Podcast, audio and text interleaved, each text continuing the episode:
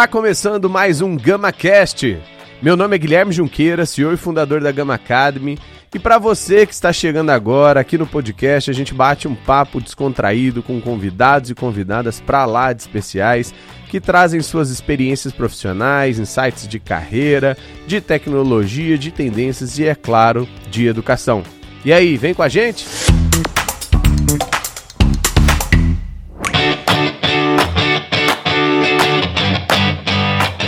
Senhoras e senhores, sejam todos e todas bem-vindos ao GamaCast, nosso ponto de encontro para falar sobre insights, estratégias e dores de gestão de pessoas, principalmente quando a gente está falando da área de tecnologia. Estamos de casa nova, de formato novo e de nome novo. A partir de agora, Carreiras Digitais, que nos acompanhou na primeira temporada, vira GamaCast justamente para ter mais amplitude do, da nossa audiência, ouvindo vários dos feedbacks e pedidos de vocês. Episódios semanais de mais ou menos 40 minutos e uma hora irão é, permear várias conversas que teremos aqui com pessoas ligadas à área de carreira, ligadas à área de recursos humanos, gestão de pessoas, people analytics, várias áreas é, que vão circular um pouquinho das nossas conversas e principalmente sempre falando de tecnologia, de educação, que é um pouco do core. Para quem não conhece a Gama, somos uma plataforma de formação de habilidades técnicas e comportamentais que ajuda muitas empresas também a formarem profissionais e contratarem profissionais em tecnologia. Desde o ano passado, fazemos parte do ecossistema Anima Educação, um dos três maiores grupos de educação do país, com mais de 300 mil alunos espalhados em todo o Brasil, e vai ser uma honra trazer um pouquinho das percepções que o grupo como um todo tem aprendido, percebido no nosso ecossistema. No episódio de hoje, para abrir né, com chave de ouro, trouxemos nada mais, nada menos que Anderson Pereira, esse que é um grande empreendedor de longa data, um amigo que eu tenho a honra de ter dividido o Forbes Under 30 com ele aqui.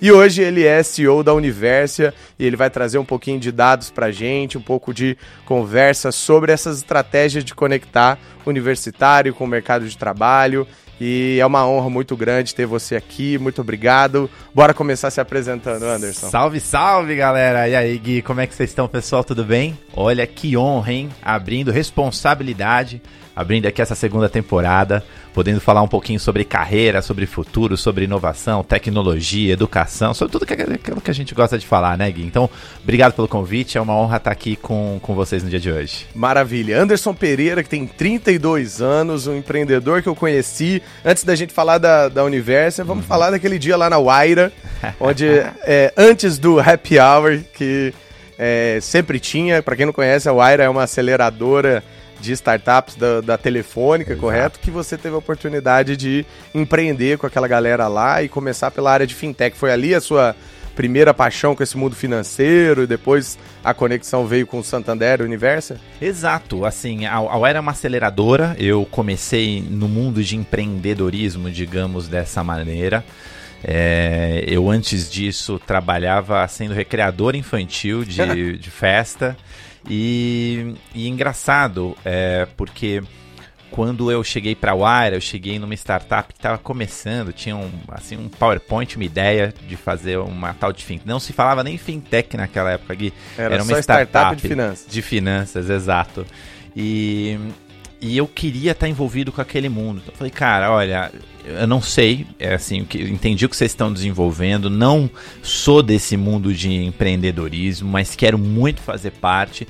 Eu trabalho de graça para vocês aqui, se for necessário.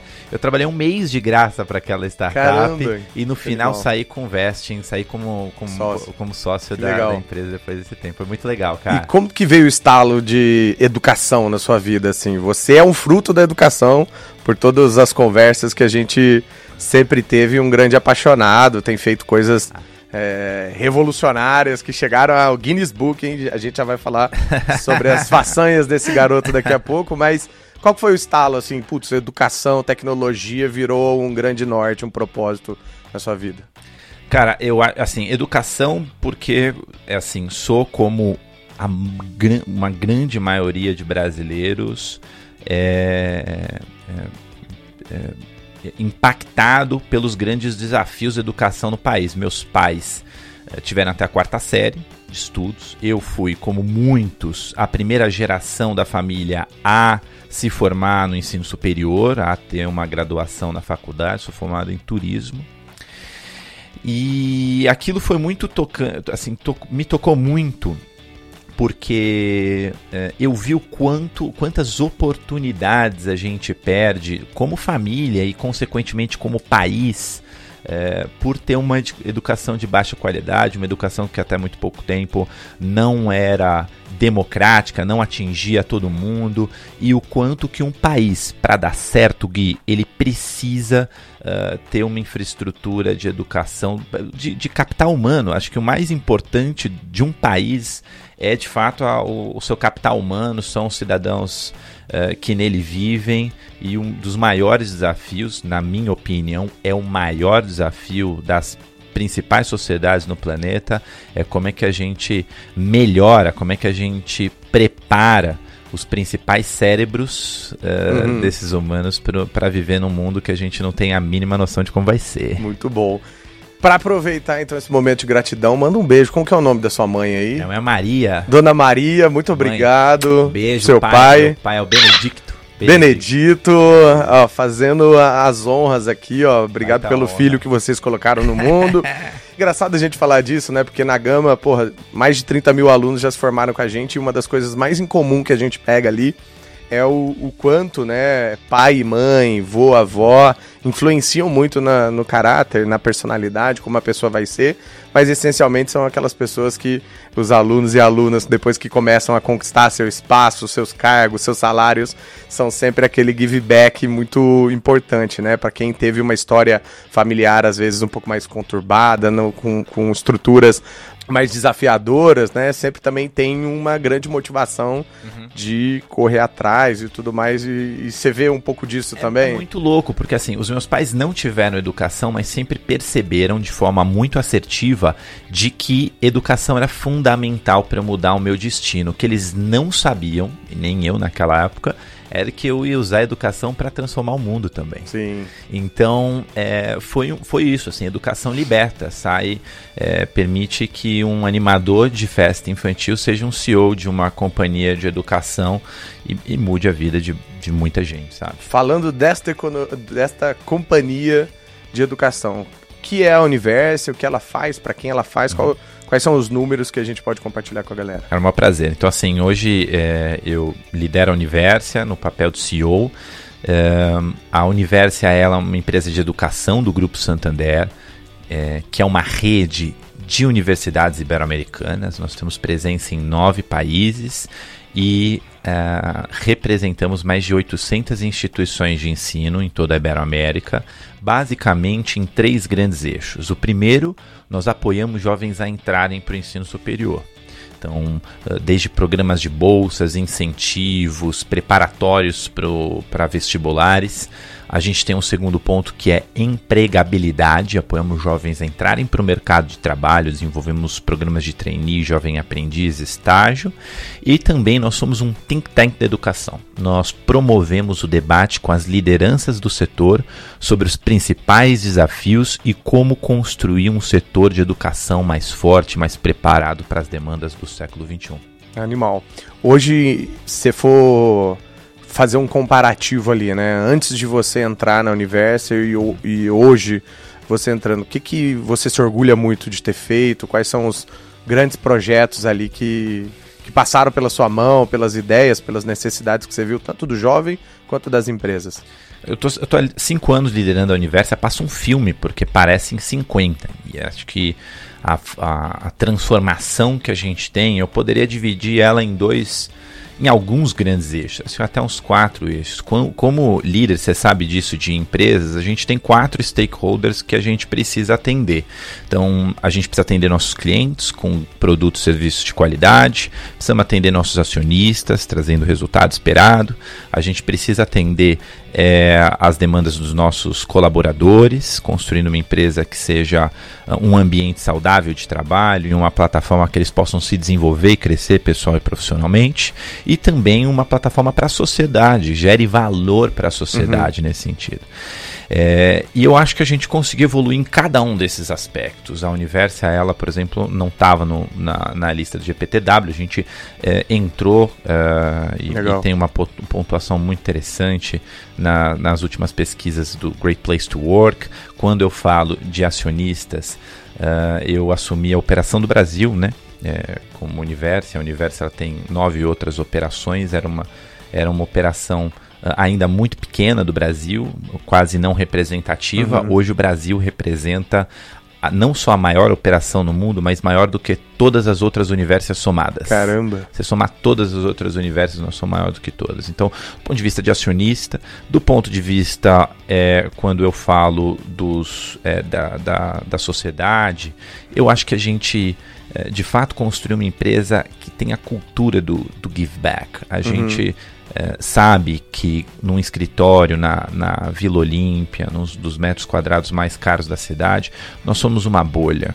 Uhum. E, e, eu tenho orgulho de quando a gente se engaja em campanhas internas. A gente recentemente, durante a pandemia, fez uma doação de 10 mil chips de celulares para jovens que tinham dificuldade de acessar os estudos. Sabe, com a pandemia, todo mundo foi para o home office, mas ninguém se perguntou se todo mundo. para o é, homeschooling, uh, mas ninguém se perguntou se as pessoas tinham celular que dava para acompanhar as uhum. aulas, tinha internet. internet. Então, é, foi um, esse é um exemplo dos vários que, de, de, projetos de engajamento social que a gente se orgulha é, e faz. E, e, assim, eu acho que como, uh, como companhia, a gente também melhorou muito a nossa entrega para os nossos clientes. A gente saiu de um NPS de 22 para um NPS hoje de 74. Uau. É uma, é uma evolução significativa. Então eu divido um pouco a minha responsabilidade para quem eu sirvo para esses quatro para esses quatro entes. Eu acho que a gente teve alguma evolução. Isso, isso em números, mas assim, do ponto de vista de impacto, né? Assim, ter conquistado um recorde mundial, ter impactado a vida, eu, eu sempre brinco, Gui, que eu tenho. Diferente de muita gente é, que tem aquele sonho americano de ser um. Ter, ter um quero ter um milhão de dólares uhum. antes dos 30 anos. Uhum. Eu brinco que eu, que, eu, que eu tinha um sonho brasileiro, sabe? É, eu, eu quero impactar um milhão de pessoas antes dos 30 anos. Que Na Universo a gente fez. Mais de um milhão de jovens passaram os nossos programas de empregabilidade e educação desde quando eu assumi e antes de completar 31 anos. E a gente ajudou a empregabilidade, a empregabilidade diretamente, a gente apoiou diretamente mais de 10 mil jovens a encontrarem uma Uau. posição de estágio, treino. Então isso, impacta a gente, é. exato. Isso é o meu orgulho, sabe? Animal. É isso e dinheiro vem como consequência, né? Legal ver, ver da sua história que um empreendedor que estava ali no mundo de tecnologia, finanças, foi ajudar um banco que tem uma iniciativa que é praticamente única nesse meio financeiro, que desmembrou e não fez disso uma simples iniciativa, ONG Exato. ou coisa pontual. Não, uma companhia que tem que gerar claro, retorno, resultado. rentabilidade, crescimento e tudo mais e deram uh, o que hoje, na minha concepção em termos de intraempreendedorismo, Exato. é a parte mais importante, que é a autonomia, para você conseguir tocar. Ao que, a, ao que você deve, assim, esse papel dos últimos cinco anos, esse êxito, esses números, em relação a empreender, sendo que é uma é o intraempreendedorismo, é uma companhia é, que, que não é 100% sua, digamos assim. É, Gui, empreender é empreender. Não é o ato de você ter um CNPJ no seu nome, é o ato de você tirar as coisas do zero para um. É de você conseguir construir coisas, empreender projetos. Isso eu nunca deixei de ser, desde a época que eu empreendi em fintech, da época que eu era animador de festa infantil até hoje em dia, eu continuo sendo uh, um empreendedor dentro de uma grande corporação. É, o, a ambição de construir algo uh, é muito maior para mim do que ter algo. É, do que ter uhum. essa história para mim. Então a Universa me foi uma ótima plataforma de conseguir construir algo, de conseguir impactar. Eu acho que tem diferenças claras, porque isso eu aprendi na prática. Você ser um empreendedor, montar uma empresa do zero, você construir o seu time, implementar a sua cultura, te exige habilidades, competências, eh, te exige uma série de, de, de, de, de questões eh, técnicas mesmo que são completamente diferentes se você assumir uma empresa, que no meu caso tinha mais de 15 anos, tinha quase 16 anos de. Quantos funcionários? 50 funcionários, a gente está montando uma nova operação com mais 20 agora. É, e e, e, você assumir uma empresa que tenha já sua, sua própria cultura, implementado seus próprios processos, seus próprios vícios, seus próprios desafios, uhum. e você tem que fazer o turnaround disso. São competências e habilidades completamente diferentes das duas coisas, e eu acho que eu sou um empreendedor melhor por ter vivido os dois, Legal. os dois momentos, entende? Sim. É, é, é, eu acho que isso é uma coisa que eu não tinha a noção até viver, sabe? Sim. Até viver na prática. Não, e eu tenho alguns amigos executivos do mundo, né, corporativo, e que eu acho que o que falta às vezes é esse empurrãozinho da, da atitude, né? Liderança, empreendedorismo é muito mais relacionado à atitude do que a cargo. Uhum. Então, se você está enxergando uma oportunidade que te traz menos risco, porque já, né, de alguma uhum. forma tem um suporte ali, algum legado é, a ser adquirido, a ser né, estruturado. Você consegue pegar a faca e o queijo na mão e, e executar. O que falta é geralmente é essa atitude de ir lá, pegar a oportunidade, o não você já tem, corre atrás. Então, várias empresas que eu vejo que hoje são muito relevantes e são lideradas ou áreas lideradas por executivos, elas têm uma característica em comum, porque tem um Anderson lá que está pensando no outro dia, no que, que eu vou fazer de diferente, no como que eu vou entregar melhor, no como que as pessoas também estão se, se relacionando e cria-se então uma cultura de que vai, vai passando para todo o time de gestão e de operações, enfim, que Total. acaba seguindo um pouco do que você está puxando. Né? É, e não deixando de ser empreendedores também, assim, Pelo de contrário. construir novos é. negócios, de explorar novos mercados, de construir coisas.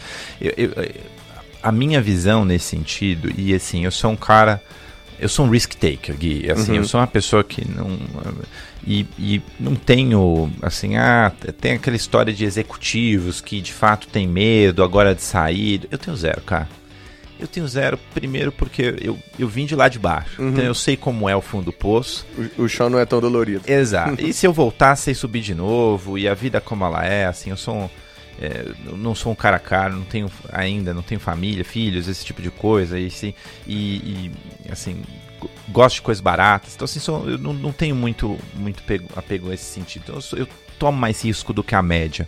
Uhum. O que me faz estar é, tá onde eu tô e ver os é o poder de impacto. Uhum. Então assim, o Santander, pra você ter uma noção que a empresa, o meu controlador na Universa, tem 50 milhões de clientes. Caramba, o Santander Brasil, ele é maior do que a Espanha em população. Uhum. Ele é duas vezes Canadá.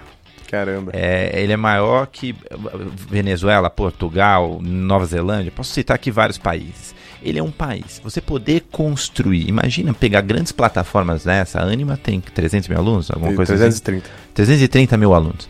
Você poder estar tá numa plataforma uh, uhum. como a Anima, empreendendo, mas podendo mudar a vida de tanta gente. Uhum. Eu acho que é um é, amplifica o seu poder de impacto. Sim. Você deve ver isso um pouco na Gama, é. não? Eu tenho, eu tenho a clara visão de que quando eu comecei há seis anos atrás, é, esse discurso para mim seria utopia. Porque para mim era muito mais relevante o construir sozinho. Mas é engraçado que quando mais você vai subindo uhum. e vai entregando e vai vendo outros horizontes, né? A gente percebe que a gente na real tava na névoa. E aí, Exato. quando o tempo limpa, você fala: nossa, a montanha é muito maior. Subir uma montanha sozinho é muito mais difícil.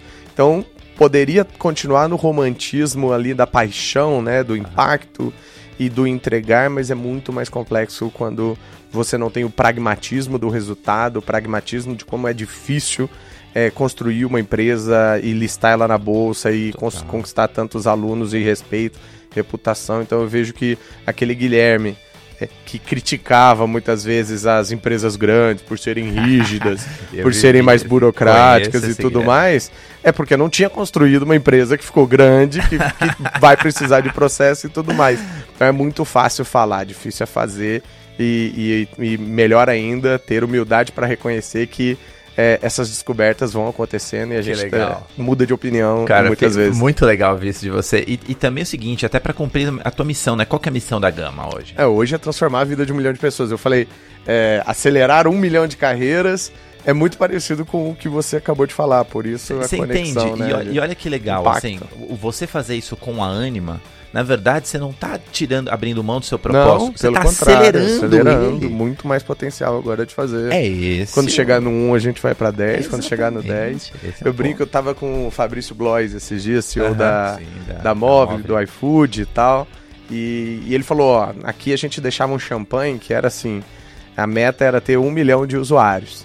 Aí o champanhe ficou bem grande agora, porque é 10 milhões. Aí daqui a pouco vai ser um bi. Exato. E assim, o empreendedor é uma pessoa de ato contínuo, mas que é um utópico de carteirinha. O massa da utopia, na minha opinião, é que ela não deixa você parar de caminhar. É, Dá dois passos pra frente, ela vai ficar dois passos mais longe, assim Eduardo sucessivamente. Isso, Então, exato. muito bom. Eu acho que trazendo agora para nossa realidade, Anderson, o que eu queria entender de ti é como você vê uma das maiores gerações que já tivemos na história de jovens, mas que infelizmente mais de 50% deles, né, em idades ali é, é, no- entre os seus 15 anos, mais ou menos ali, são da, da dos 15 aos 24, né? São da geração nem nem, né? Nem trabalha, nem estuda, e isso traz perspectivas diferentes para um país, né? Para impacto, quanto mais a gente tem força ativa, né, produtiva, mais a gente consegue ser um país competitivo, mais é, mais crescente é a nossa possibilidade em termos de futuro, mas me preocupa muito isso. O que, que é a sua opinião sobre isso? O que, que a gente pode fazer também para melhorar esse índice? De- deixa eu trazer um pouco essa perspectiva quando a gente olha uma visão de Brasil, tá? O, o- o dado mais atual que a gente tem no IPEA hoje de é, demográfico do país, que foi feito antes da pandemia, então depois da pandemia essa história pode ter mudado um pouquinho, é que o Brasil, nós brasileiros seremos a- a- ali aproximadamente em 2047 não mais do que 233 milhões de habitantes. Estamos hoje 213 mais ou menos. Uh, não seremos mais do que 233 milhões de habitantes. O que, que isso é relativamente importante? Porque depois de 2047, segundo o IPEA, a população começa um declínio sem volta populacional. Nós não, nunca mais seremos tantos brasileiros como somos hoje e seremos até 2047. Por que, isso é particularmente importante? Porque nós estamos falando que este período, que alguns caracterizam como boom populacional, é o período que você tem mais pessoas em idade economicamente ativa, mais pessoas em idade para produzir para a sociedade, mais cérebros disponíveis para a população do que o Brasil jamais teve em todo o passado e de que ele jamais terá em todo o futuro. É, essa, essa é uma, um- uma janela de ouro, uma oportunidade que a gente não pode perder. Vamos olhar ainda mais de, de helicóptero, tem uma outra visão. Quando a gente olha para o século XX, o Brasil falhou na missão de entregar educação para a população. Falhou em escala, falhou em qualidade, falhou em conseguir preparar os seus cidadãos para os desafios daquele século. No entanto, o país cresceu. Uhum. Cresceu por quê? Essencialmente porque o mercado de trabalho, que de fato gera valor para o país, gera valor para a sociedade, para os cidadãos, bota o prato de comida na mesa das pessoas, precisava muito mais de braço do que de cérebro. O mercado do século XXI é completamente diferente. É completamente diferente. Uhum. É um mercado que vai exigir muito mais da capacidade intelectual, cognitiva das pessoas. E as, e as, as funções que exigem o braçal vão ser cada vez mais automatizadas. Isso é um, é um fato, não é Uhum. nada novo. Então a gente se vê num desafio onde a gente precisa capacitar, preparar a maior quantidade de cérebros que o Brasil já teve e jamais terá na história para um mercado de trabalho onde o emprego vai ser cada vez mais raro, as Uhum. mudanças vão ser cada vez mais constantes, os desafios ambientais, socioambientais serão cada vez maiores. A gente vai viver numa sociedade diversa e Uhum. interdependente. É, são desafios que a gente nunca teve antes na história Sim. e, e todos, sem exceção, passam por, vo- por, por você ter uma, uma sociedade eh, melhor educada. Uhum. É, como... Ou seja, não dá para fugir da base, não, não dá, dá para fugir da educação. E, e eu, eu ouço você falar, mas ao mesmo tempo fico aqui. É sistêmico o problema e é muito complexo, porque é. se você for pensar, a Universa e a Gama existem hoje para tentar atuar lá no topo da escadinha. Exato. Né? Lá no ensino superior, depois que algumas pessoas tiveram oportunidade, ou, por exemplo, como você fez lá no, no Preparadão, para ajudar as pessoas a entrarem. Exato. Mas ali a gente já está falando na ponta da lança, a gente tem que Exato. voltar várias casinhas para entender que o problema sistêmico de educação, que hoje 80% do, do K12, né, do, do ensino básico, está na mão do governo. Exato. Estadual, municipal. Uhum. E 20% só no, no, privado, que é o inverso quando a gente fala do, do ah, ensino superior, superior, né? Exato. Como que a gente atua? Porque para mim, assim, ah. de alguma forma, empreendedores vão ter que ir pra política. Eu acho que precisamos. Precisamos. Precisamos. precisamos. Não dá para negar que é ali que as coisas se movimentam, mas ah eu vejo já muitas iniciativas legais é, que estão fazendo contraturno, por exemplo, para escolas básicas, para ensino médio também, para tentar é, articular, inclusive, com uns empresários modelos de educação uhum. um pouco mais estruturada, mas que venha da iniciativa pública para con contribuir, beleza, mas assim, será que é, é, é falta de, de, de vontade de mudar? é falta de um padrão, que é só olhar lá para fora que tem muita coisa legal, mas a gente tem que tropicalizar, porque o Brasil é um país continental, é difícil. É, mas eu não vejo muita perspectiva olhando para o futuro. Será que a gente vai lá chegar em 2047 é com uma educação pública melhor? É, eu acho que a gente tem a oportunidade de. E, e o futuro não se deseja, ele se cria, né? Uhum. Eu, eu vou te dar alguns números para a gente entender que o problema ele ele é um problema de escala. É difícil a gente Sim. falar problema de escala. Quantos milhões que a gente tem? É, eu tenho 40 milhões de, de estudantes no ensino básico. É uma Espanha. 40 milhões. É uma Espanha. E, gente, só em São Paulo é 5 milhões e é pouco, 3, né? É 3,5. Mas olha, que, olha que, que engraçado. Só no estado de São Paulo, nós estamos falando de, só em escolas públicas, de mais de 5 mil refeitórios administrados pela Secretaria da Educação. Eu tô falando que a Secretaria da Educação. Sabe quantos restaurantes tem o McDonald's? Ah, não faço ideia. Mil e pouco. Brasil. Tô, é Brasil. Seja, eu tô falando que a Cinco Secretaria da Educação tem só não, tô, não falei nem educação, não tô falando de educação, tô falando de que eles administram restaurantes. Merenda. Eles administram de... cinco McDonald's no Brasil, só a Secretaria Sim. de Educação. Então assim, é desse Brasil que a gente está falando e é esse o nível de, do desafio que a gente tem. Uhum. É, sem dúvida, a, a educação ela é um desafio de longo prazo, complexo, Uh, e eu acho que ela não é um desafio de uma prefeitura, de um estado, de um governador, não é nem quiçá o desafio de um presidente ou de um país. Ela é um desafio global. Uhum. E como desafio global, ela tem que ser endereçada pela, pelo setor público, mas também pela iniciativa privada, uhum. mas também pelo terceiro setor, mas Sim. também pelo. É, o, o Daniel, meu conselheiro, e provavelmente o seu também, uhum. esse é acionista, é, Daniel Castanho, que é o presidente do Conselho da Anima Educação, ele fala que o, o, Brasil vai mudar o dia que, da mesma forma como os presidentes mostram, olha, esse é o meu ministro da, da, da uhum. das finanças, da economia, é, da Fazenda, do meu governo, eles falarem também esse é o meu ministro da Educação. Sim. E o Brasil olhar e falar assim, quem que é o ministro da Educação desse Sim, cara? E se importar mais do que qual qualquer que é o outro. plano? O, o, quando a gente fala de Ministério da Educação, olha os últimos 10 anos, isso, eu não sei, mas eu chutaria que nos últimos 10 anos a gente teve uns 15 Sim. pra cima ministros da Educação. Certamente. Assim, é, isso não, não se tem uma política de, de, de Estado. Quando a gente olha o PISA, é a gente está terrivelmente mal. Quando a gente olha o PNE, o Plano Nacional de Educação, várias metas até ali 2024, que a gente já entrega, já, uhum. já entregou os pontos, não vão ser cumpridos. Então, uh, eu acho que o primeiro ponto de se endereçar um problema dessa escala é da conscientização do desafio da importância e de como que a gente precisa não só investir, porque não é só ter mais dinheiro, porque o Brasil nos últimos anos botou muito dinheiro em educação, uhum. mas gerir melhor a, a, educação do, do país.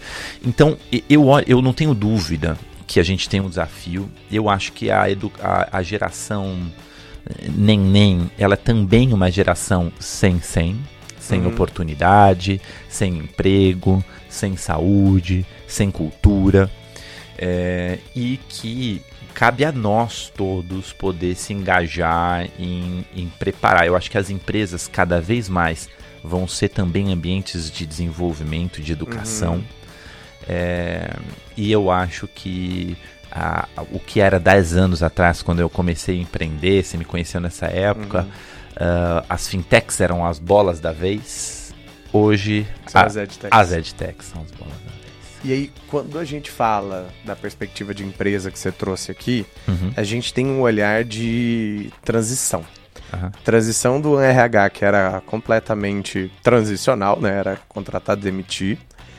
É, transição de empresas tradicionais que tiveram que acelerar seus processos com a pandemia 10 anos em um. Uhum e uma transição, inclusive, de modelo mental sobre quem é o profissional de alta performance na empresa, né? Temas como diversidade, inclusão, Total. Não, não são mais uma pauta só de tendência como sustentabilidade, né? Uhum. Há 5, 10 anos são atrás core. era tratado, mas agora é core. Agora as empresas realmente entenderam que isso é preciso.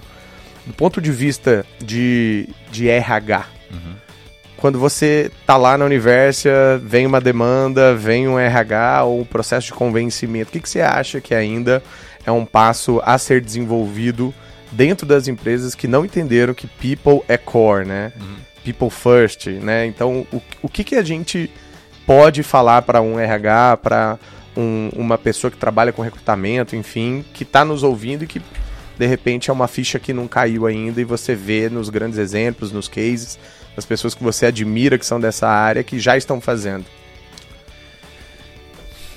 É, Gui, lá, lá em casa a gente tem na Universidade, no Santander, a gente tem uma, uma frase que eu acho que expressa muito essa cultura, que é antes do digital, vem as digitais. Uhum. Então, a, a, o processo de transformação cultural é antes de, a de transformação digital, é antes de mais nada um processo de transformação cultural. É, e e o tema do capital intelectual ele vai ser cada vez mais crucial. A gente fala de SD, desses temas, seja uh, é, por convicção ou por oportunidade, as empresas que estão migrando para esse setor, eu acho uh, bárbaro esse movimento, estão migrando, ou seja, é um fato, não é uh, uma promessa. É, dado esse contexto, uh, como é que a gente. A gente tem uma escassez mesmo de profissionais, não só na área de tecnologia, mas na área de sustentabilidade. A gente está na eminência de, de um mercado de carbono nascer muito em breve. Não tem profissional Gui, assim, preparado uhum. que entenda disso. Então, é, é aquela história do, do Fórum Econômico Mundial que prevê que nos próximos anos, 90 milhões, se não me engano, esse é o número de, de empregos vão deixar de. 75 milhões de empregos vão deixar uhum. de existir e outros 90 vão ser criados. Vão ser criados. É, e esse é um, um, dado que mostra pela transformação social é, que a gente está passando. Eu acho que uh, o capital intelectual, seja de uma empresa, seja de um governo, de um estado, de uma nação, ele é o principal ativo uh, que a gente tem de fato que se, que se preocupar. É...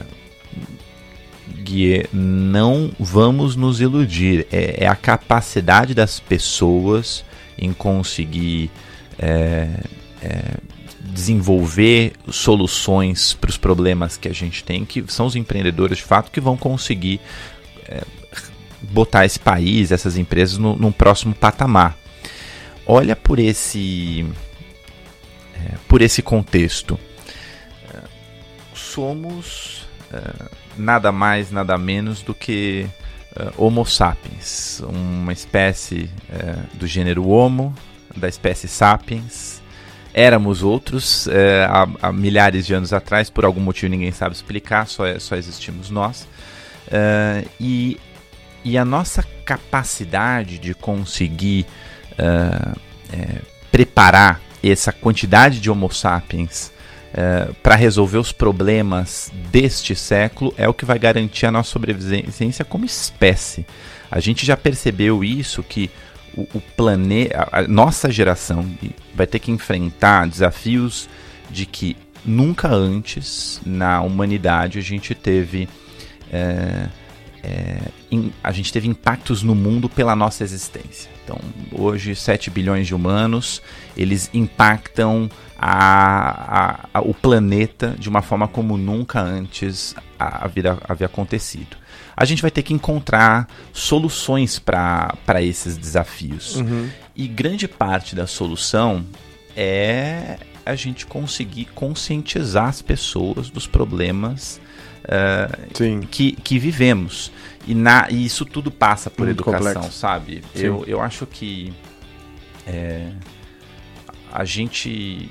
É, quando eu olho isso para um, um, uma perspectiva de empresa, ela vai precisar ter os melhores talentos. Todo mundo quer não só atrair, uhum. reter, uh, desenvolver os, os melhores cérebros para a tua corporação, porque isso é chave. Uh, a gente tem que ter essa perspectiva como país. Olha olha historicamente, cara, você é da mesma espécie que Einstein.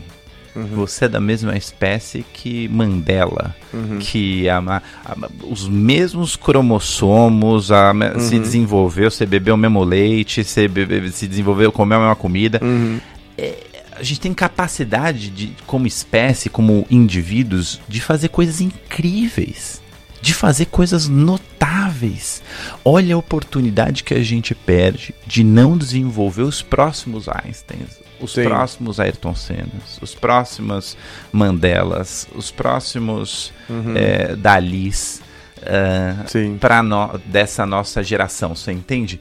Eu acho que é, é disso que a gente está falando. E é engraçado que a gente sai do, do assunto educação, ele volta para o assunto educação, porque é, teoricamente é a base de tudo e se a gente está falando que esse RH que está passando por transformação, seja por convicção, por conveniência ou por constrangimento, exato, é, ele está passando por também se educar, está passando por né, se transformar. Uma coisa que eu acho que é lindo do mundo das startups, que isso eu acho que várias grandes empresas estão aprendendo, inclusive, veja o caso do Magalu, né, descentralizando a área de tecnologia, tirando o Luiz Alebs ali da estrutura né, que, que lá se encontrava e colocando um posicionamento que eu sou uma empresa de tech para o varejo, não uma empresa de varejo para o tech, vem de um processo de lavar a escadaria de cima para baixo, porque é sempre mais fácil, né, quando você toma decisões top-down, quando a alta gestão ela quer mudar, mas ela também é, descentraliza a decisão, coloca autonomia na mão das pessoas, dá budget para que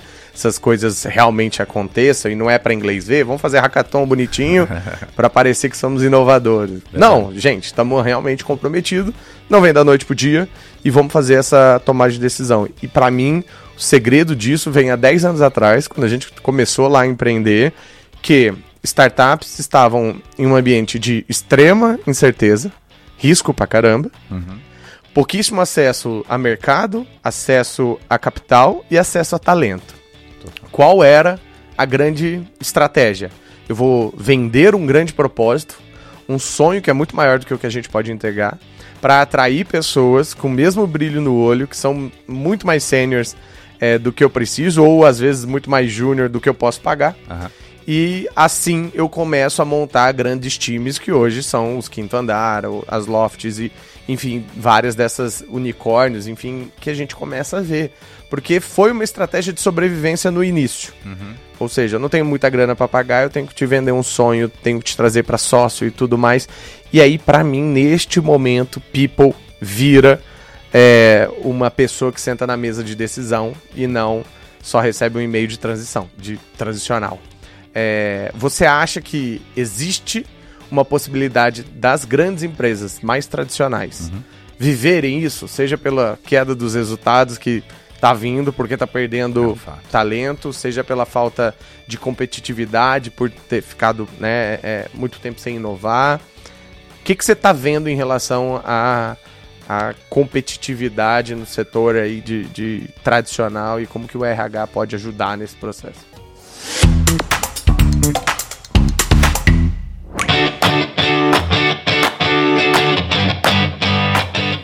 Acho que a gente, é, grandes corporações sofrem, e eu não tenho dúvida que novos formatos de trabalho vão surgir, vão se desenvolver. A pandemia veio, por exemplo, para mostrar isso. História do teletrabalho, de você uhum. conseguir, uh, assim, ressignificar a forma de trabalho. Muitas empresas que eram super conservadoras com o tema de home office. Agora tem empresa que já trabalha full time, já fechou escritório. Esse é um modelo, esse é um exemplo de uma forma de trabalho que vai ser atualizada. Uma semana de cinco dias e dois dias de descanso. Eu acho que é outra coisa que vão ser discutidas muito, muito futuramente. É, isso tudo para conseguir atrair os melhores talentos. E as grandes empresas elas têm uma dificuldade, principalmente as de capital aberto, porque é, elas têm que entregar resultado de curto prazo e se reinventar ao mesmo tempo. Uh, quando você pega algumas empresas que estão, uh, essas startups em crescimento, algumas até em capital aberto, que uh, não dão lucro, dão prejuízo e mesmo assim abrem capital valendo bilhões, você vê um tipo de investidor diferente. É um tipo de investidor que bota dinheiro nessa empresa, não porque ela vai te entregar nos próximos seis meses, mas porque ela vai te entregar nos próximos seis anos, da capacidade de valoração dessa empresa ao, ao longo de um período no longo prazo. Outras empresas, principalmente as mais tradicionais, as chamadas velha economia, elas precisam continuar pegando a vaca leiteira dela, aquele produtinho que, que sempre entregou o feijão uhum. com arroz e tudo mais, e muitas vezes ressignificar, e muitas vezes implodir aquele negócio, porque no médio prazo aquele produto vai morrer. Uhum. É uma decisão muito corajosa para executivos que têm suas metas, uhum. seus bônus, uh, seu, sua, sua visão de performance atrelados a resultados de curto prazo. O RH vem para isso. O RH ele é essencial. Uh, como departamento estratégico, não operacional. Uhum. A gente tem que acabar, eh, tem que esquecer que, o, que a área de recursos humanos é uma área de contratar, demitir, uh, promover. Não, ela é uma área de pensar a estratégia uhum. de pessoas para organização. A estratégia de pessoas para organização ela é tão importante ou mais do que a tua estratégia de ganhar mercado, do que a tua estratégia Sim. de gerir seus acionistas e aumentar o valor da, da, das tuas ações. A tua estratégia de pessoas ela é base para tudo. Não, e ela, ela remete a produto, né? Porque eu vou dar um exemplo, a nossa head de people lá na Gama, ela faz questionamentos tipo, tá, por que, que esse produto aqui tá assim se a nossa OKR é, tá focando em escalabilidade, isso aqui não, não contribui. Total. Então essas vagas que eram para ser de operações deveriam ser vagas de tecnologia, de produto. Ué, o RH tá perguntando isso, sendo que né, foi, foi instaurado esse modelo mais transicional que às vezes só ia aceitar. Não, tem que questionar, tem que de alguma forma ir lá, voltar e, e, e até rever um pouco de, de posições, por exemplo, que às vezes tem que ser dividido em duas. Às vezes é uma posição que é core, como a própria Apple é uma empresa de design e de marketing. Exato. Então, beleza, eu tô lá de design e de marketing, mas vai ver quem que faz o vidro lá do iPhone, vai ver quem faz né, alguns dos componentes. Então, é staff on demand. Então, o que, que eu tenho que ter, porque é core, porque está alinhado com os objetivos macro da empresa, e como que eu cons consigo construir um headcount, né, um, uma estratégia de crescimento da companhia que não seja somente em cima de contrato um monte de gente que às vezes nem vai ter, né? Total. Um direcionamento Até claro. a forma de atrair. Pega o, ex o, exemplo da própria Gama. Não tenho dúvida que no investimento que a Anima fez com vocês, ela estava olhando tecnologia, produto, mercado, é, é mas sem dúvida tinha um caráter super importante de consideração que eram pessoas. Pessoas. Assim, como é que eu trago pessoas com essa mentalidade para mudar a minha uhum. organização de dentro para fora? E isso eu isso cada vez mais mais crucial e desafiador. desafiador. Então, a área de, de de recursos humanos vem sendo demandada cada vez mais para ser essa área de pensar estratégia. Como eu consigo reciclar meu capital humano, como uhum. eu consigo criar uma estrutura de incentivos para garantir uma entrega de curto prazo, mas também um desenvolvimento, inovações e transformações que vão exigir num, num, num longo prazo que é cada vez mais incerto, Sim. cada vez mais duvidoso. Estamos chegando ao fim, nossa audiência deve estar tá ah. anotando várias coisas, muitos insights. É uma enciclopédia ambulante esse menino. E pra gente fechar com chave de ouro, queria que você trouxesse aí as suas recomendações de livros, filmes, o que, que você tá aprendendo neste momento, o que, que você recomenda pra galera aí também se inspirar ainda mais a partir de agora. Caraca, é, bom ponto. É, eu. É, eu tô lendo um livro sobre pesquisa em, em, que é muito técnico para minha área, mas assim é um professor do MIT que conta um pouquinho sobre o, o papel da produção de conhecimento, da ciência e inovação uh, na, na para o desenvolvimento de um país.